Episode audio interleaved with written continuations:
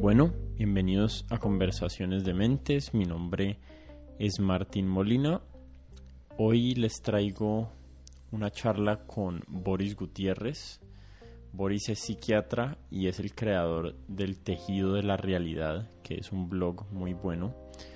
Eh, con Boris conversamos sobre los orígenes evolutivos de la reciprocidad, sobre la universalidad de la amistad, en las sociedades humanas y usamos una entrada en el blog de Boris que está titulada El instinto de la amistad y usamos esa entrada como punto de partida para los temas que conversamos que estuvieron relacionados a los rasgos de comportamiento humanos y cómo los podemos entender dentro del contexto evolutivo pero también al final hablamos de otros temas eh, relevantes a también la amistad, pero ya dentro del contexto de la salud mental para los humanos y Boris dio su perspectiva como psiquiatra que fue muy interesante.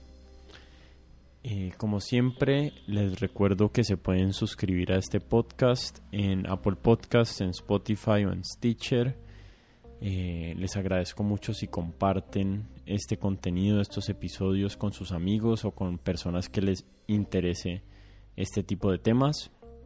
También les quiero contar que empecé una newsletter, un correo que voy a estar mandando ojalá de manera semanal y en ese correo voy a estar compartiendo ensayos o pensamientos y citas que me encuentro en, lo que voy leyendo durante la semana y también los mantendré actualizados de qué episodios se han publicado. Eh, el que se quiera conectar, el que se quiera suscribir a esta newsletter, donde va a haber un contenido que va a ser exclusivo eventualmente. Eh, lo puede hacer en codementes.com.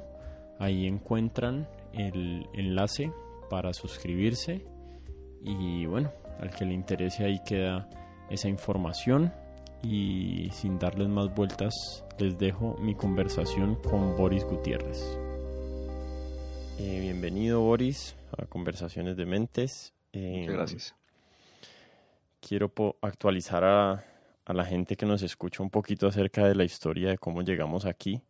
Pero antes de eso, ¿por qué no les contás eh, a qué te dedicas? Y sí, básicamente eso. Pues yo soy médico y psiquiatra, eh, trabajo en clínica. Eh, hace más o menos 10 años estoy practicando la psiquiatría. No soy investigador. Y en mi tiempo libre, pues tiendo a, escribir, a leer bastante sobre ciencia, sobre todo es lo que más me interesa. Y hace poco creé un blog que creo que fue pues como vos me encontraste, Martín. Leíste un, artículo de mi blog, ¿no? No sé exactamente cómo llegué a tu, a tu artículo, ya se me escapa la memoria, pero no es la primera vez que alguien que escucha el podcast después me doy cuenta que es una persona muy interesante, entonces eso me da ánimos de, de, seguir haciendo lo que hago, porque pues si el público que me oye es como vos, pues eso me, me, me parece muy chévere que ese sea el tipo de personas con el que, con el que me estoy comunicando y con los que también puedo invitar aquí a participar de, de este espacio. Sí, sí, claro. Yo creo que yo comenté algo en, en el blog de tu podcast porque yo también soy fanático de los podcasts y, oigo muchos, pero la mayoría, como vos decís en alguna parte, no sé si en la presentación de tu podcast, son extranjeros y están en inglés y, y aunque pues cada día hay más podcasts en, español, mm, no había yo encontrado uno con un formato como este, que, que es muy utilizado en, en, en, otros países, pero las conversaciones así tan libres y, y, y tan sí, tan libres de restricciones, no son fáciles de encontrar en, en, español. Entonces yo tal vez te hice un comentario sobre eso y ahí fue que, que nos conectamos. Ah, eso, sí, sí, sí. Sí, además, no solo eso, sino el tipo de contenido que hay en español. En parte lo que a mí me motivó para hacer este podcast fue que yo no encontraba el tipo de contenido que yo escucho en inglés, en español. Entonces, no sé, pues dije, pues si no hay, pues lo voy a hacer yo. Sí, excelente. Y ahí voy ya un año. Entonces, pues me parece que sería interesante tomar como punto de partida ese, ese artículo que escribiste o ese post de tu blog que ya se me olvidó el título, qué pena. Eh, lo titulé El instinto de la amistad.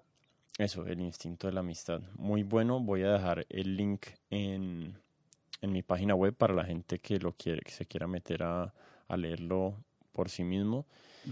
Pero entonces empecemos por ahí y vamos haciendo como de una manera bastante sistemática ir hablando acerca de los temas que vas tocando ahí y después ya dejamos la, que la conversación fluya más libremente, ¿te parece? Perfecto, sí.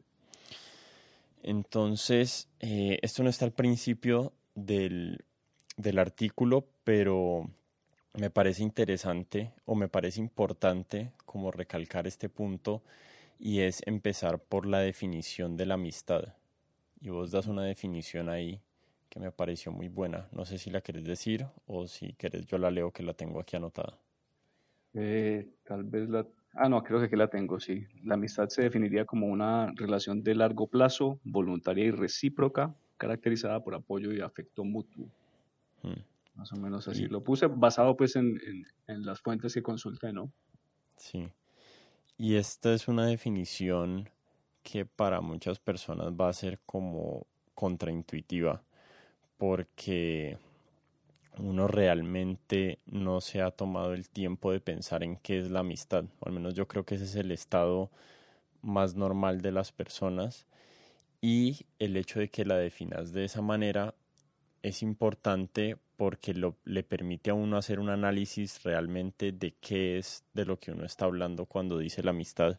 No, no necesariamente es, se reduce a una experiencia subjetiva que uno tiene con otra persona, sino que hay unos parámetros por los que uno puede evaluar si existe o no existe la amistad en una cultura o en una incluso en una especie animal, ¿no? De acuerdo, sí. Sí, esa, esa, esa definición incluso aplica a personas con discapacidades cognitivas. Por ejemplo, uno puede ser amigo de su abuelito que tiene Alzheimer o, o de su hijo que tiene, digamos, un, una discapacidad profunda a nivel cognitivo. Aún en esos casos con esa definición podemos hablar de amistad y por supuesto también lo de los animales que lo mencionaste. Mm. El artículo empieza por un punto muy interesante que es tratando de saber si la amistad es universal y si existe en todas las culturas la amistad. ¿Qué, ¿Qué, es lo que te encontraste ahí en tu investigación? Sí, mm, la pregunta es si la amistad es un invento cultural, si es algo, digamos, arbitrario que solo la, cultura le ha impuesto al ser humano o si hace parte de nuestra naturaleza. Entonces, eh, la hipótesis sería que si hace parte de la naturaleza humana, pues debería estar presente en todas o en, al menos en la mayoría de las culturas humanas. Perdón. Entonces, mm, entre las lecturas que hice, encontré una referencia a un libro de un antropólogo cuyo apellido no, no sé pronunciar, se escribe con H y R y, de ahí viene Ushka. El, el, nombre de él es Daniel Hrushka, lo, lo, pronunciaría yo en mi ignorancia. Y él ha escrito un libro, creo que hace como 10 años, que se titula Amistad, Desarrollo, Ecología y Evolución de una Relación.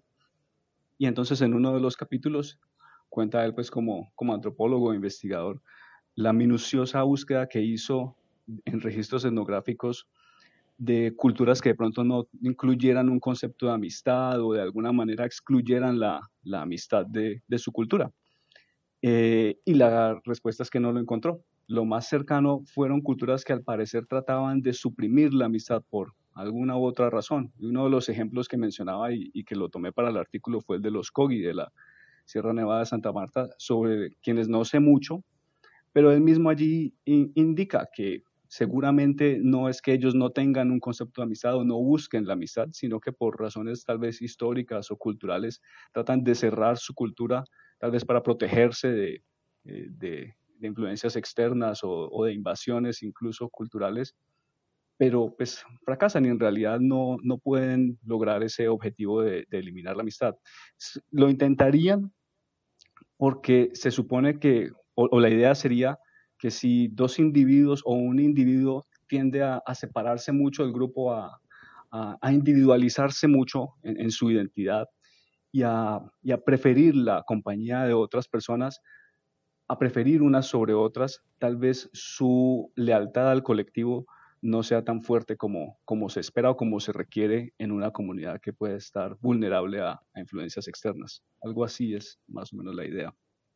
Claro, es extraño y es muy interesante imaginarse la amistad como subversiva al colectivismo, pero tiene sentido, ¿no? Sí. Si, si tenés un grupo de 100 individuos y de alguna forma orquestras eh, para que sean totalmente iguales todas las relaciones entre esos individuos, pues no, no hay tanto espacio por donde crear como clics o grupos que vayan teniendo sus propios incentivos y sus propios eh, intereses de ese, de ese subgrupo del colectivo grande.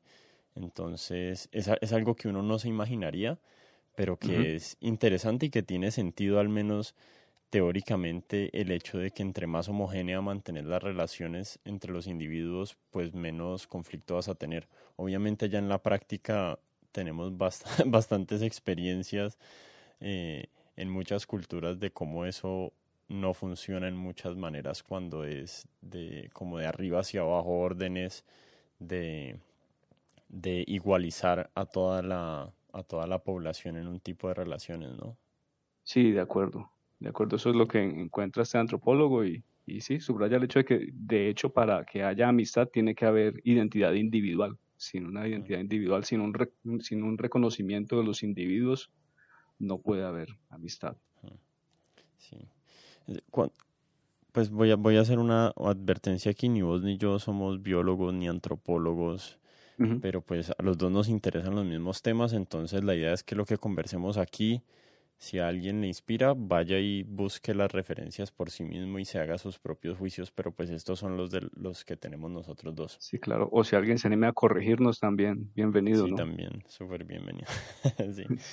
Eh, entonces, estos rasgos que uno identifica como universales en la humanidad o en, o al menos en las sociedades humanas, eh, se vuelven como candidatos para ser características innatas del ser humano o características que hemos adquirido por nuestra adaptación evolutiva.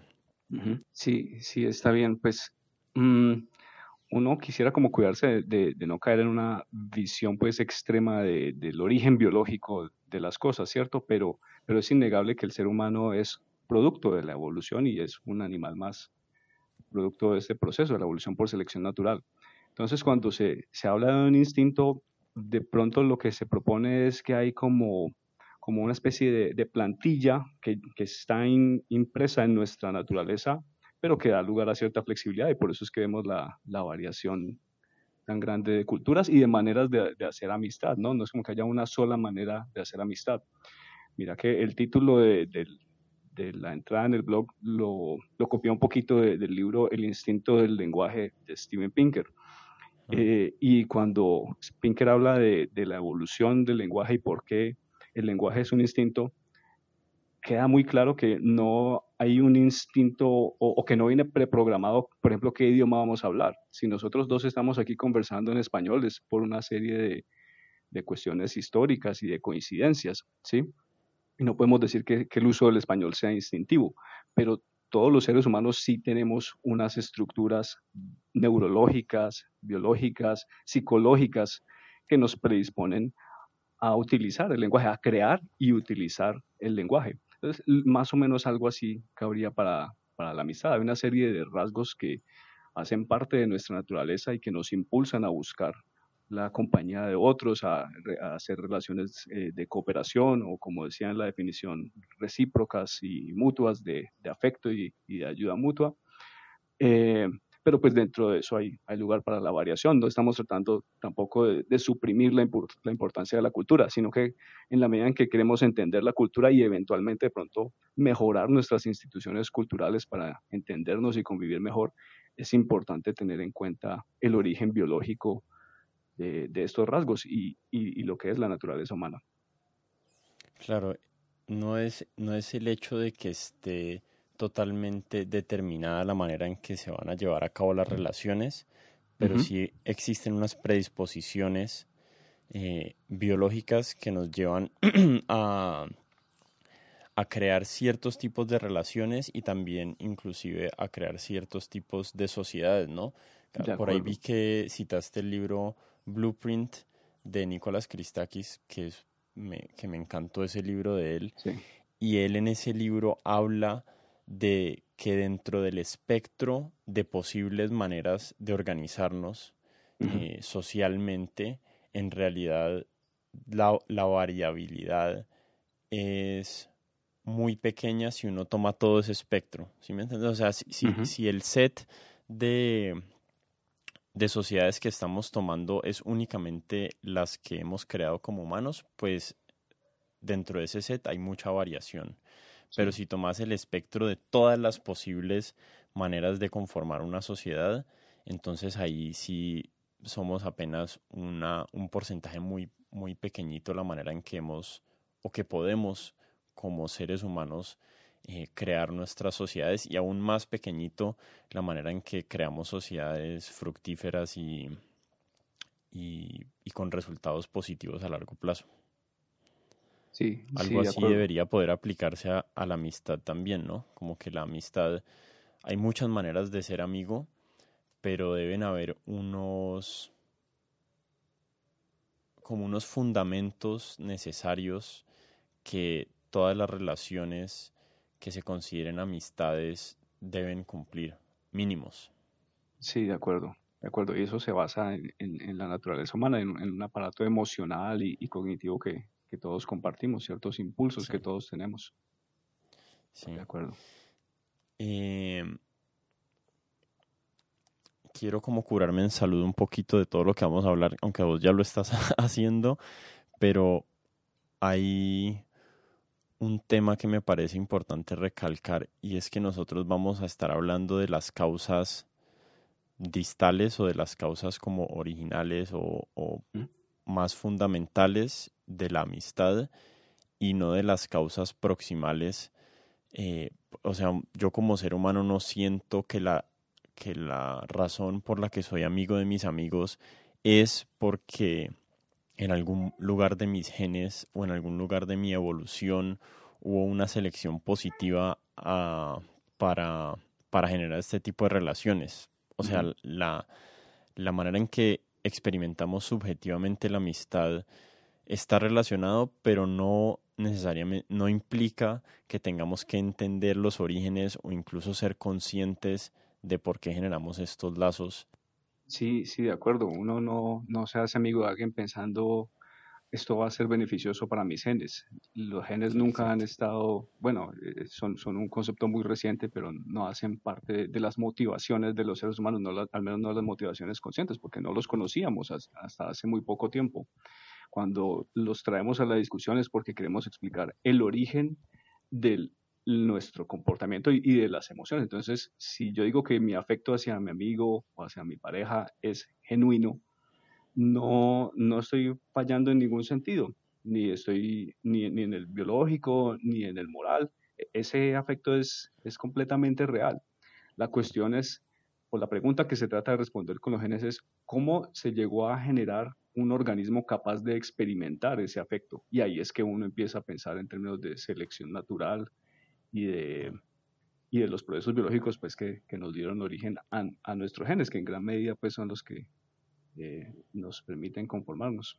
Desde el punto de vista de los genes tiene mucho sentido inicialmente y eso y esto fue una de de los temas que Darwin eh, trató de resolver con su eh, idea de selección de grupos, pero desde un punto de vista biológico tiene mucho sentido generar eh, relaciones recíprocas con los individuos que comparten tus genes, ¿no? Porque desde el punto de vista del gen egoísta, hay, hay este concepto de selección inclusiva o de, no sé, king selection. ¿Eso es la traducción de king selection? ¿Selección inclusiva?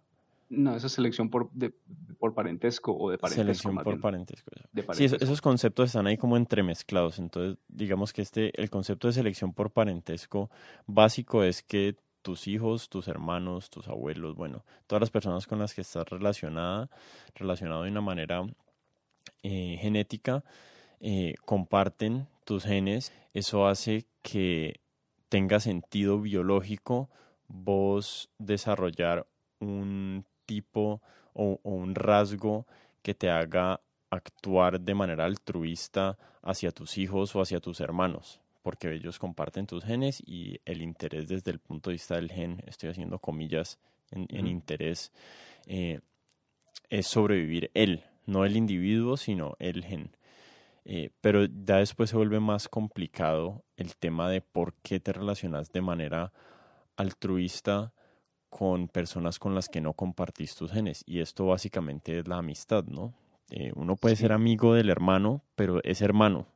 Pero lo extraño es uno porque es amigo de personas que no le generan ningún tipo de ventaja evolutiva hacerlo. Eh, sí, sí, hay, que llegar a, esa pregunta. Mm, de pronto yo empezaría por lo que mencionaste de Darwin. Cuando Darwin describe la selección natural y, la sustenta pues de manera tan completa en, su libro.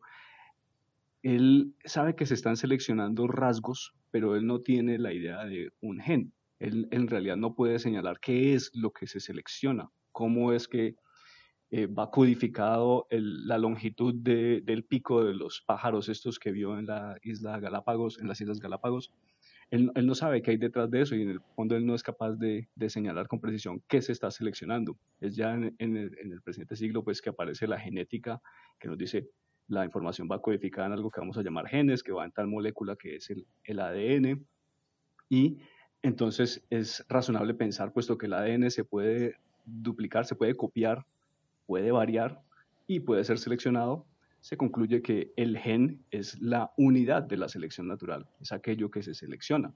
Y entonces la vida se va formando o, se va seleccionando, eh, se van seleccionando rasgos y comportamientos, fenotipos que favorecen la supervivencia y la reproducción de los genes, no de los organismos ni de los grupos. ¿sí? Mm. Entonces, esta es una idea complicada porque muchos...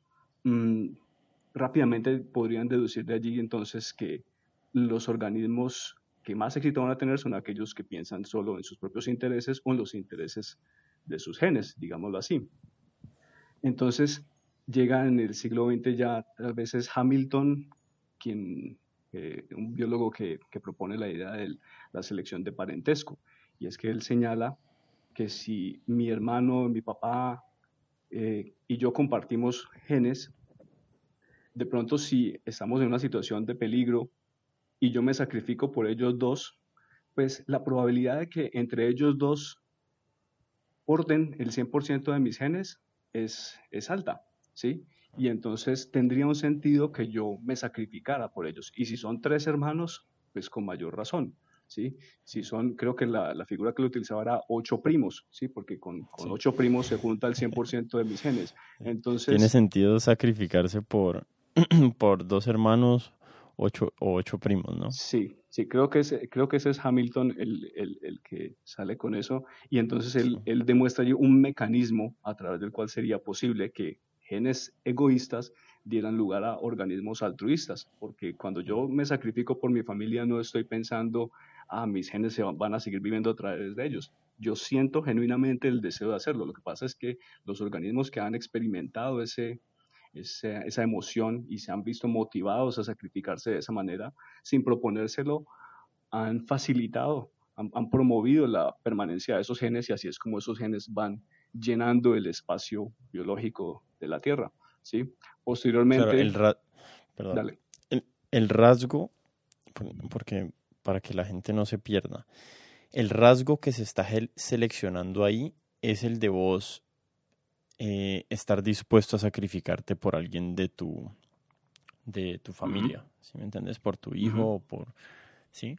Eh, obviamente la experiencia de uno no es decir, ok, yo me voy a tirar al agua a salvar a, estos dos hermanos porque tiene sentido el cálculo de que mis genes estén así. No, lo que se ha seleccionado es el rasgo que te hace sentir el deseo o, o, hacerte o tener la disposición para tener ese tipo de comportamiento, ¿no? De acuerdo, sí, sí, lo que dijiste está perfecto. Uno no hace el cálculo de los genes que se van a, a salvar con la acción que uno lleva a cabo, sino que es la emoción la que va codificada por los genes, pero la emoción es completamente aparte. Uno lo hace sin tener en cuenta y sin, sin, siquiera saber qué es un gen.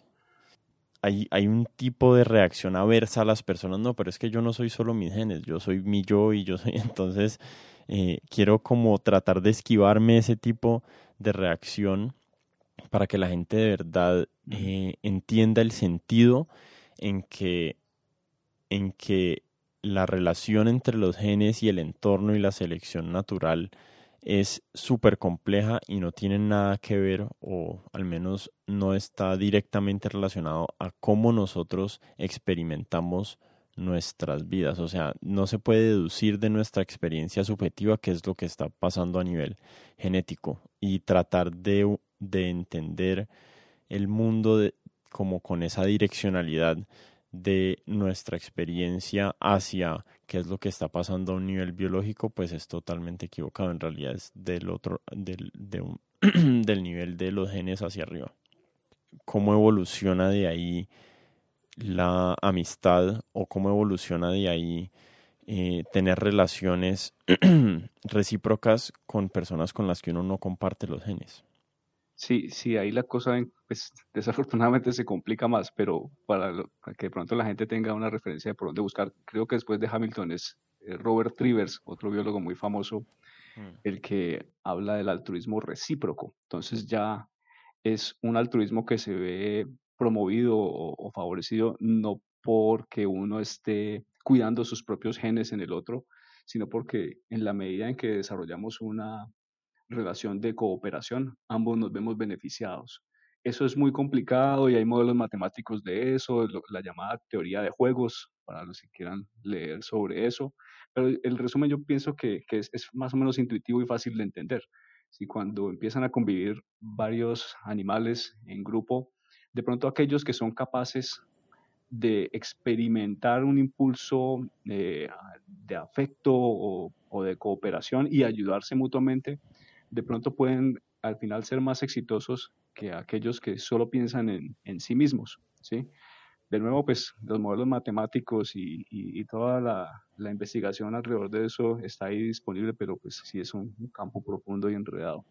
Hmm.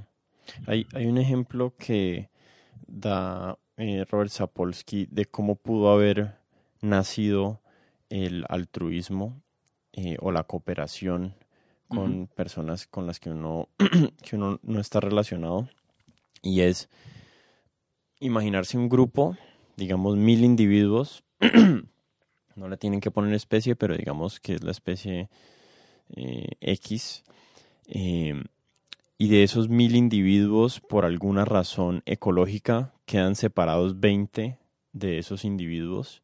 Y esos 20 individuos pasan un tiempo relacionándose únicamente entre sí, entonces lo que va a resultar de eso pues es que obviamente va a haber un parentesco entre esos 20 individuos. O sea, imagínense que hay un espacio donde hay mil eh, individuos y por alguna razón se separan 20 y, quedan apartados. Ahí tiene sentido generar sistemas cooperativos entre ese grupo porque todos están relacionados entre sí. ¿cierto?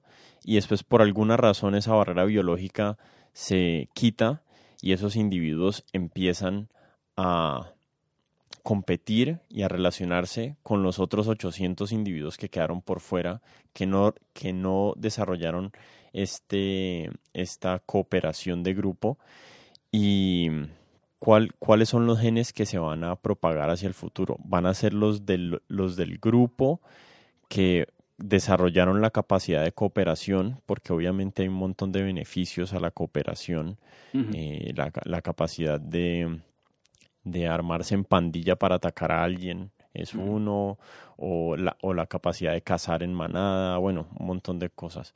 Y entonces, de, de esa manera, los genes que se van a propagar en el tiempo van a ser la de los individuos que han desarrollado este rasgo de comportamiento de la cooperación. Entonces, esa es una de las maneras que Robert Sapolsky explica que puede nacer la cooperación o el altruismo a un nivel que inicialmente tiene el rasgo de ser de selección de parentesco, pero después ya se vuelve un rasgo aplicable en un entorno donde no está relacionado exclusivamente con personas eh, de tu de tu familia o de tu o de tu sí de tu familia o de tu o de tu linaje más precisamente. Sí de acuerdo es, es muy buena esa esa explicación. A, eso yo le sumaría por ejemplo para que vamos viendo cómo la, la cultura no es algo que estemos menospreciando haciendo a un lado esos 200 individuos o 20 individuos que volvieron a, a mezclarse con los otros de pronto en el tiempo que estuvieron separados, fueron creando una cultura de la cooperación, ¿sí? Mm. Y esa cultura que en principio es resultado del azar, pues, y de la selección natural, eventualmente va a empezar a ejercer una selección sobre los individuos que, nuevos que van apareciendo. Y mm. entonces la, la cultura empieza a hacer una presión selectiva adicional, ya no solo los genes o los rasgos se ven seleccionados por las presiones de, digamos así, la naturaleza, sino por la misma cultura, la misma sociedad que se ha creado. Y ahí es que entonces gente como eh, Nicolás Christakis habla de la coevolución de la cultura y, el gen, ¿sí? Que es, eh, muestra pues también lo, lo, complicado, pero lo rica pues que es la, la, explicación en estos términos, porque incluye todos estos elementos y, muestra pues que el, ser humano y, no, y en general los, los animales sociales, en la medida que crean estos grupos, crean eh, presiones nuevas y también determinan un poco o favorecen cada vez más la aparición de ciertos rasgos. Además, los seres humanos tenemos un rasgo único que es la capacidad de transmitir información a nivel cultural, ¿no? Entonces, esto, ya no es, no sé qué tan aplicable sea a otros animales, pero creo que no es aplicable. Eh, uno puede copiar culturas, uno puede copiar rasgos de culturas eh, a las que uno con las que uno se relaciona y esa es la historia de la humanidad, pues estamos copiando y aprendiendo los unos de los otros. Em, entonces, muy fácilmente, si estos 200 individuos eh, fueran de la especie humana, eh, ya no me acuerdo si el ejercicio era con 200 o con 20, bueno, no importa. Eh, estos 200 individuos muy fácilmente cuando se vuelven a reintroducir a la población general, pues es muy posible que otros grupos de individuos copien o aprendan porque tienen la, el, mismo, el mismo hardware, pues con la misma capacidad de desarrollar esa, esa, ese comportamiento cooperativo. Entonces, únicamente lo que hagan es copiarlo. y esto es lo que está funcionando allá. Eh, esto de hacerse en grupos de tres para atacar a una persona, esto de, esto de de cazar juntos, esto de compartirse, esto de, intercambiar piedras por mangos o lo que sea. Eh, y entonces dentro de la especie humana existe la posibilidad de transmitir de manera horizontal el conocimiento, o sea, de, de un grupo a otro grupo y no de manera vertical como es en los animales que es únicamente, únicamente a través de la herencia que se transmite la información, ¿no? Sí, sí, de acuerdo. Eh, pues uno siempre busca, cuando busca la, explicación biológica de un rasgo, los antecedentes eh, evolutivos de los rasgos. Entonces, posiblemente es discutible hasta qué punto otros animales, como chimpancés o no sé si las orcas, eh, hasta cierto punto pueden compartir información, pero claramente lo hacen de una manera muy limitada. Hmm. El ser humano no solo copia otras, otros comportamientos u otras ideas, sino que las puede aplicar en nuevos contextos o las puede generalizar. Y lo más notable aún, el ser humano siente el impulso de compartir la información. Por ejemplo, esto que nosotros estamos haciendo aquí de tratar de, compartir lo que más o menos nos ha costado trabajo entender por qué se lo estamos trabajo dando. terrible además. Sí, porque se lo estamos dando gratis a, todo el mundo. ¿Qué, ganamos con eso?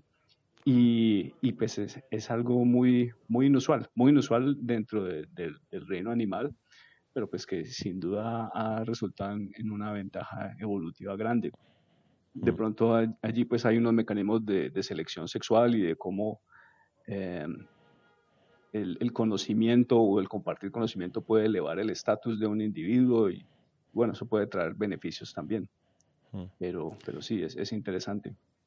Sí, yo me estaba preguntando, en, en, el artículo vos mencionas que la amistad existe por fuera de la especie humana, ¿cierto? Entonces ahorita tal, tal, vez podemos dar unos ejemplos, pero lo que yo me estaba preguntando es, ¿qué tanto de nuestra capacidad de hacer amistades eh, fue como el fundamento de después, como especie humana, generar como nociones más abstractas de relación con otros individuos, como las religiones, las nacionalidades, hay, hay un aspecto que es emocional de la amistad. También hay un aspecto que es como abstracto de uno ser amigo de otro individuo, ¿no? Como que uno tiene una noción no solo emocional, sino también cognitiva de qué tipo de relaciones uno tiene con ciertos seres, con ciertos eh, otros individuos. Em, y no sé qué tan relacionado, porque no he leído nada acerca de este tema, pueda estar esas, esa capacidad de uno como abstraer esa información y decir, ok, con tal persona tengo tal tipo de relación y con tal persona tengo tal tipo de relación, a generar estas construcciones sociales que tenemos que también de muchas maneras, más allá de la cooperación con individuos específicos, han sido la, ha sido la manera en que el ser humano ha logrado eh, diseminarse por todo, por todo el, planeta y volverse la especie más dominante en la Tierra, ¿no? Sí, sí, los seres humanos sin duda, además pues de, experimentar esas emociones que, dan lugar a la amistad y a, los diferentes tipos de relaciones que tenemos, pues mm, buscamos como formalizar esas, esas abstracciones eh, y, aplicarlas en diferentes contextos. Pero entonces ahí ya, si bien estamos hablando de rasgos exclusivos de los humanos, volviendo al hecho de que hay otros animales que pueden tener amistad, justamente lo que se, se critica es la idea de que para poder ser amigos hay que ser capaces de decir, hey, somos amigos. Y ser amigo quiere decir esto y aquello y aquello otro y tal cosa no. Eso no va incluido en la amistad. Pues claro, e, eso es único del humano, pero detrás de eso hay, unos antecedentes y hay algo más, más primario que, es lo que nos permite hablar de amistades animales, ¿sí? Entonces, así como, como el ser humano, mm, por ejemplo, puede coger su aparato de lenguaje y aprender diversos idiomas, podríamos pensar que la amistad es una generalización o es, o es el, la, no sé si se dice coaptación de, de, digamos, el, el, cariño por los familiares y luego ese cariño por los amigos, el ser humano lo puede aplicar a las instituciones o a la nación o a la patria. Entonces hay como un camino que, que se sigue paso a paso en el que e, esos fenómenos que empiezan de manera muy simple se van expandiendo y se van expandiendo y en el ser humano pues alcanzan un, un grado muy alto de sofisticación, pero los antecedentes evolutivos están allí y si bien no podemos ver de primera mano cómo vivían nuestros antepasados, pues sí podemos ver cómo viven otros animales sociales y ahí es que pues vale la pena revisar esos ejemplos de amistad animal. Claro, sí, es, es así como vos decís, es la capacidad de cada vez generalizar más un rasgo. Primero únicamente con mi hijo, después con lazos de, de tipo más social, eh, de relacionarse como la amistad y después ya uno lo va, uno va cooptando, como dijiste, ese tipo de emociones o ese tipo de rasgos a conceptos abstractos como la nación, como, o como un equipo de fútbol o como lo que sea. Que, que realmente es, es, una manera en que no sé si trascendemos nuestros genes, pero sí eh, los expresamos de unas maneras que, que no, es, no son las maneras limitadas para los, para los que esos genes fueron eh, o evolucionaron hace millones de años. Sí, de acuerdo. Sí, si bien ahí queda pues eh, evidente que el ser humano en parte de su naturaleza es esa misma flexibilidad, ¿no? Esa capacidad para abstraer y generalizar está también seguramente determinada por nuestra biología, pero es, es, interesante cómo se pudo dar eso y tal vez fue a través de lo que yo te mencionaba ahorita, de la coevolución genes-cultura.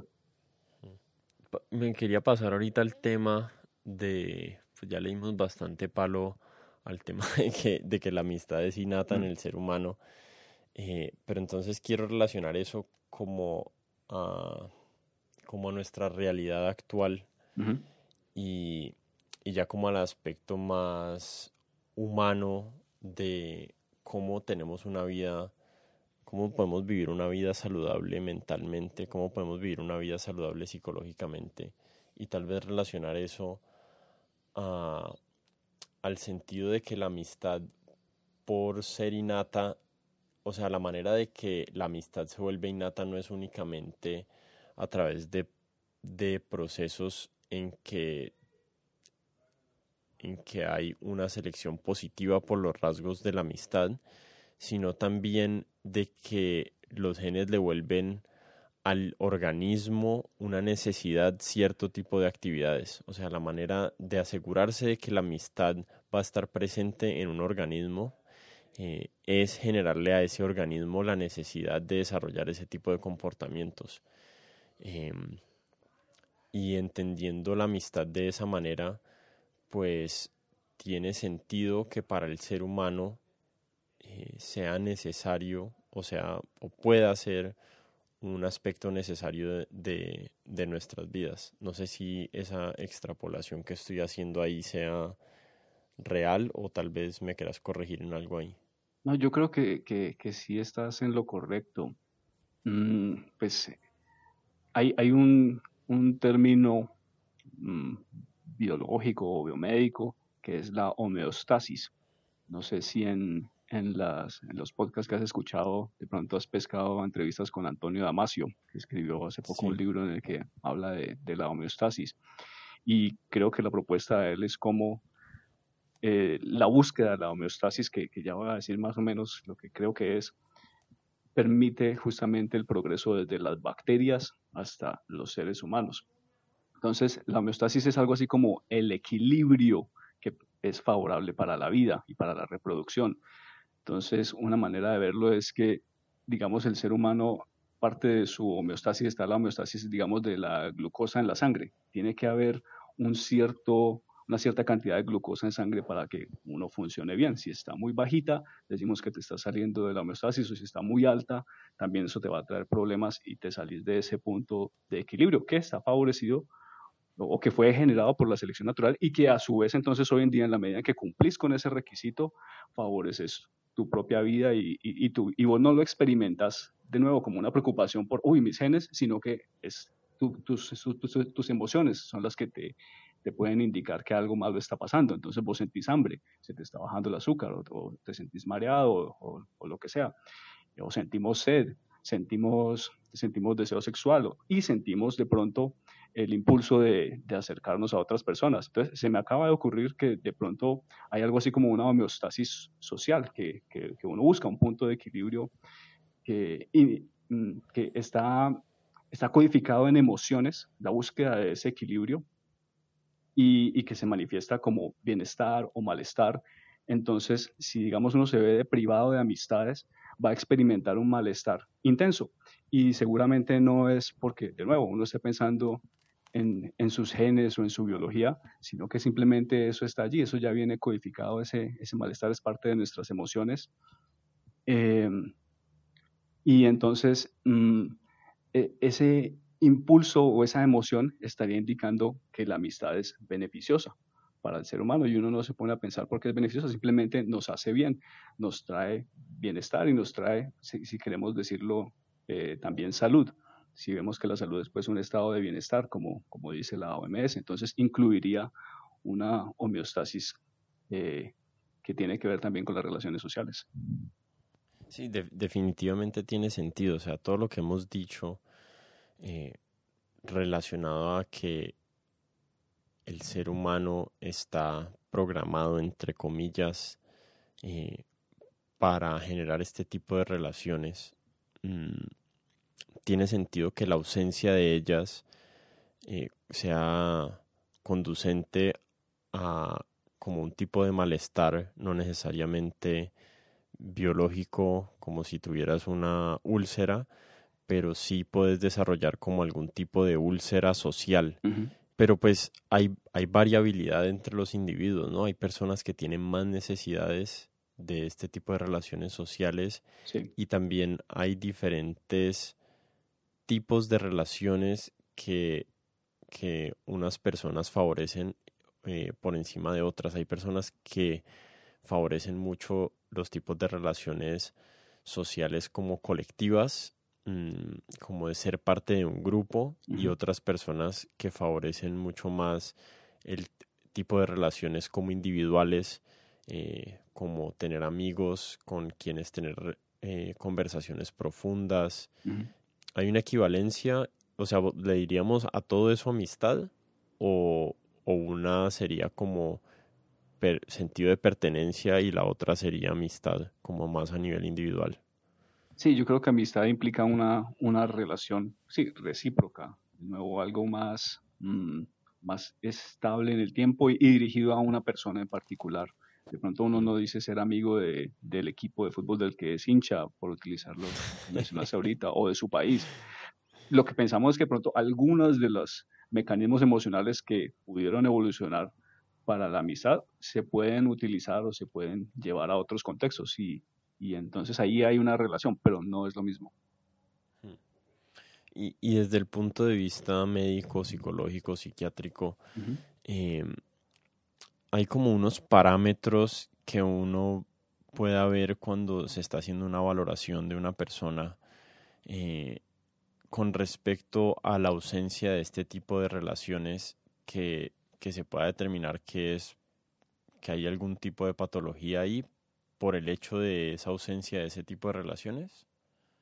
Eh, pues sí, aunque el, médico debe ser particularmente cuidadoso porque si bien el médico eh, se basa en la ciencia y la ciencia es una generalización del, conocimiento, al final el médico tiene que lidiar con casos individuales y ya cuando está lidiando con un individuo debe ser mm, debe estar muy atento a, a, una realidad y es que el ser humano, como vos decías ahorita, varía mucho y no todas las personas van a tener exactamente las mismas necesidades. Entonces, mm, por supuesto, por ejemplo, en psiquiatría, un, criterio para diagnosticar varios trastornos mentales puede ser algún grado de dificultad en, la, en las relaciones sociales, ¿sí? Pero entonces, como te decía, el médico debe ser cuidadoso de no ir a imponerle a, a alguien cómo debe relacionarse socialmente o incluso si debe hacerlo, ¿sí? Más el hecho de que sepamos que es parte de la naturaleza humana eh, esa necesidad de tener amigos, uno sí podría eh, a través de ese lente empezar a buscar hipótesis de por qué tal persona tiene determinado malestar, ¿sí? Y entonces puede encontrar que de pronto sí, eventualmente va, va a estar lidiando con personas que se sienten aisladas, se sienten solas y eso puede ser el origen de su depresión, por ejemplo. ¿sí? Y entonces hay que ver si cuál es la naturaleza de esa dificultad social que tienen, si no entienden las emociones de los demás, si no logran conectar eh, emocionalmente con las mentes de los otros, o si por el contrario o, de otra manera eh, sienten mucho miedo de ser rechazados o, tienen una timidez patológica o lo que se llama una ansiedad social o una fobia social. Entonces, mm, pues sí, el, conocimiento general de la naturaleza humana sin duda informa al médico en, su práctica, pero debe estar siempre abierto a, la variación tan grande que hay y a, a, calzar, a, medir sus intervenciones para que de verdad se ajusten a la necesidad individual de la persona con la que está tratando, ¿no? Claro. No sé si eso responde la pregunta, ¿no? Sí, sí, sí, definitivamente. Lo que se me ocurre es, eh, sí, obviamente los individuos tienen diferentes niveles de interacción social, diferentes necesidades que relacionados a su personalidad, bueno, un montón de factores. Eh, pero entonces tal vez variación dentro de la vida de ese individuo puede ser indicativa de, algún o puede ser como síntoma de alguna otra patología psicológica, ¿no? Si, si una persona mm, usualmente era tenía una vida social eh, saludable o, con muchos individuos y tenía amigos y se salía a ver con sus primos y de repente por alguna razón u otra eh, ese, ese comportamiento cambió drásticamente y ahorita está encerrado en su casa y no quiere ver a nadie, tal vez esa variación dentro del comportamiento del individuo sí puede ser más indicativa de que algo está pasando.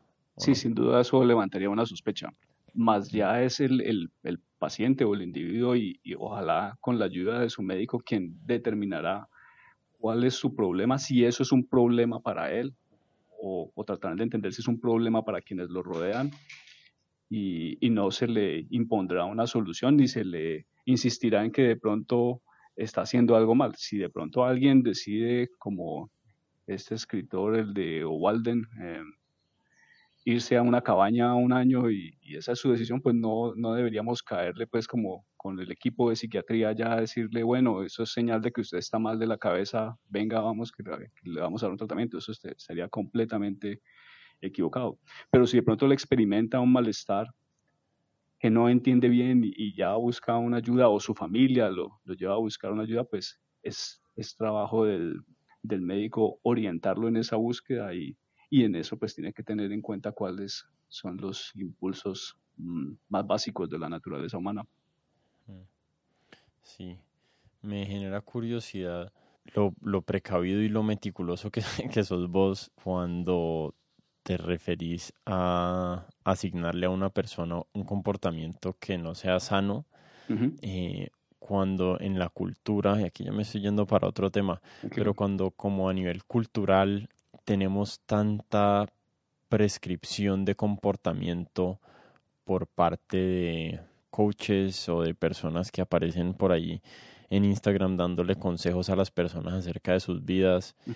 Y me, me hace pensar que debe ser mucho más productivo tener una relación individual con algún con alguna persona de salud mental que estar haciendo cursos de mejoramiento personal, porque muchas veces las, las prescripciones de esos talleres son súper generalizadas, ¿no? Son como, esta es, la, esta es la, así es como se vive la vida y esto es lo que te está faltando en tu vida, salga y la Sí, sí, de acuerdo bueno, no sé, y sin duda hay, muchos tipos de cursos y fallarán en, de diferentes maneras, pero sí estoy de acuerdo en que un, psicólogo clínico bien entrenado o un psiquiatra bien entrenado es muy cuidadoso de evitar presentarse como un árbitro de la normalidad, de, lo que debe ser la persona.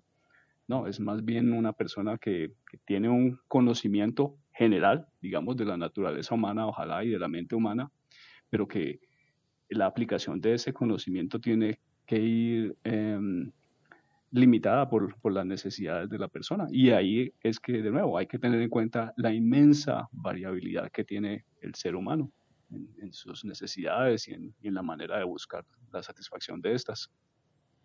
Claro, sí. Es, es curioso y es muy interesante eh, que dentro de nuestro contexto biológico hayan comportamientos que son extremadamente variables a nivel individual y después son universales a nivel colectivo.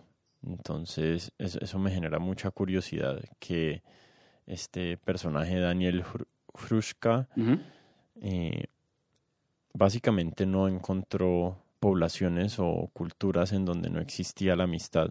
Encontró algunas donde la, la trataban de prohibir, pero a nivel individual sí es muchísimo más fácil encontrar individuos que no tienen amigos. O sea, yo conozco personas que no tienen amigos. Eh, las conozco, no soy amigo, pero las, sé que existen. Y conozco del otro lado del espectro personas que básicamente su vida está organizada alrededor de sus amistades.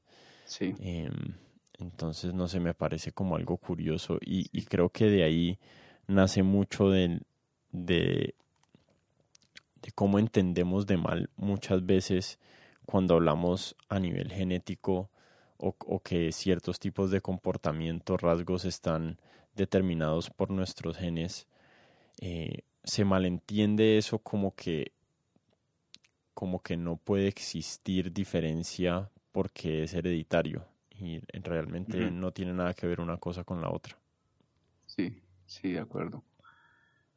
Mm, con lo de los individuos que, no tienen amigos, pues habría que ver cada caso, ¿no? ¿Por qué determinada persona no tiene amigos? Si de verdad escogió no tenerlos, si de verdad eh, tiene un, está, se siente que está en un punto de equilibrio o de homeostasis en su vida, o si siente de pronto que eso le falta, ¿sí?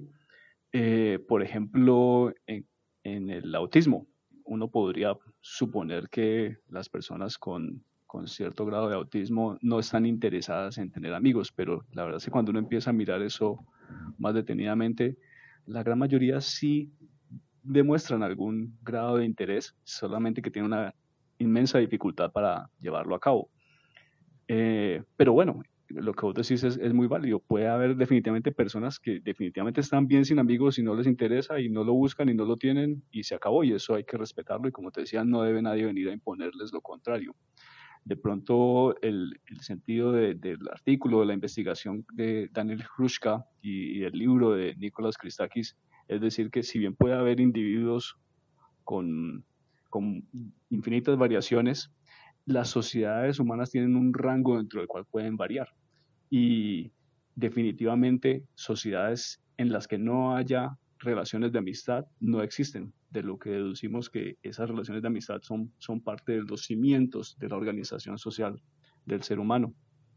Sí, muy interesante eso. Ese libro de Nicolás Christakis es un gran libro, ¿no? O sea, lo, lo le expone a uno eh, de, una, de una manera muy clara esa interacción entre la cultura y los genes y cómo los rasgos que hemos eh, que hemos heredado de manera evolutiva tienen un, tipo de presión sobre cómo conformamos nuestras culturas y después muy probablemente va a haber como, hay, hay como un loop ahí en el que después nuestras culturas eh, están influenciando también qué genes son los que se propagan, o sea, hay, hay como un círculo ahí que se generó. Esa es la imagen adecuada un bucle, un bucle entre cultura y, genes.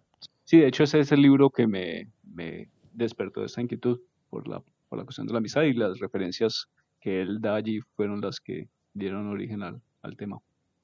Eh, bueno, Boris, pues ya conversamos una horita.